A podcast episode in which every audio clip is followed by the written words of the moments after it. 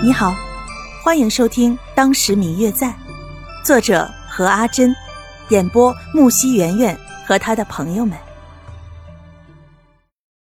第五十七集，方玉楠看着白清九的这个样子，忧心不已，连下带诱的要那些小喽啰送了一些吃的喝的来给白清九。不知道过了几个时辰，也许是晚上了。那些俘获来的人，一个个都因为一天的惊吓劳累而睡过去了。白清九也一直昏昏沉沉的，没有清醒。方玉楠一直在旁边照看着他，不知道睡了多久。方玉楠在梦中隐隐约约的听见了叫喊声、厮杀声混在了一起，当下立马就醒了，却见不远处有红光闪烁着，暗自纳闷。同牢房里的那些人也被这震天的嘶喊声所惊醒了，不少人都说有人来救自己了。一时间，整个牢房都开始喧嚣了起来。白清九昏昏沉沉的睡了大半天，此刻也醒了过来，稍微清醒了一些，听见外面的声音，问起是怎么回事，可是谁也不知道具体的情况。就在大家怀疑猜测的时候，牢门外。却有人来了，大家紧紧的挨在一起，不知来的是福还是祸。当牢门被人一刀砍断，叫大家快逃的时候，所有人的一颗悬着的心才微微的放下，跟着那个人跑了出去。因为白清九身体不便，根本走不了，方玉楠将他背起来，跟着大家一起跑着。当问过之后，才知道。来的这个人是官府里征集的义士。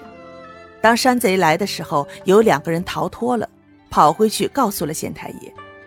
于是县太爷立马就差前两天征集到的义士们一同上山剿匪。其中有人献计，料到那些山贼们今晚会欢聚庆祝，于是商定半夜的时候前来袭寨。当他们跑出了地牢，跟着那位义士走的时候。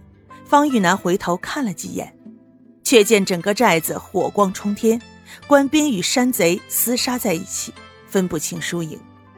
燃起的火焰吞噬了一切。大家跟着那位义士七拐八拐地向前走着，不料却遇见了一队前来救援的山贼。当下双方厮杀起来，人群一下子就被冲散了。方玉楠见如此混乱。背了白清酒，直往那偏僻处走了过去。想到从人少的地方跑出去，却不想迎面就碰见了几个小厮。那几个小厮提着一口刀，便对着方玉楠砍了过来。看那架势，是想要了他的命。因为背上背着白清酒，一时躲闪不及，被其中一个小贼砍中了臂膀，顿时鲜血就冒了出来。他的身子一顿，脚却没有停下来。绕过一堵墙准备跑，白清九却让他放自己下来。方玉楠拗不过他，只好放他下来。简单的看过伤口之后，两个人就再次准备逃跑，但身后的那几个小贼却追了上来。刚才几个人见砍中了他，便想一刀解决了他，却不想被他跑了，立即就追了上来。嗯嗯，我最亲爱的小耳朵。本集已播讲完毕，感谢您的收听。如果你喜欢这本书，欢迎您多多的点赞、评论、订阅和转发哟。当然，也可以在评论区留言，我会在评论区与大家交流互动的。喜欢这本书就给他点个赞吧，你的点赞和评论是我们创作最大的动力。感谢您的收听。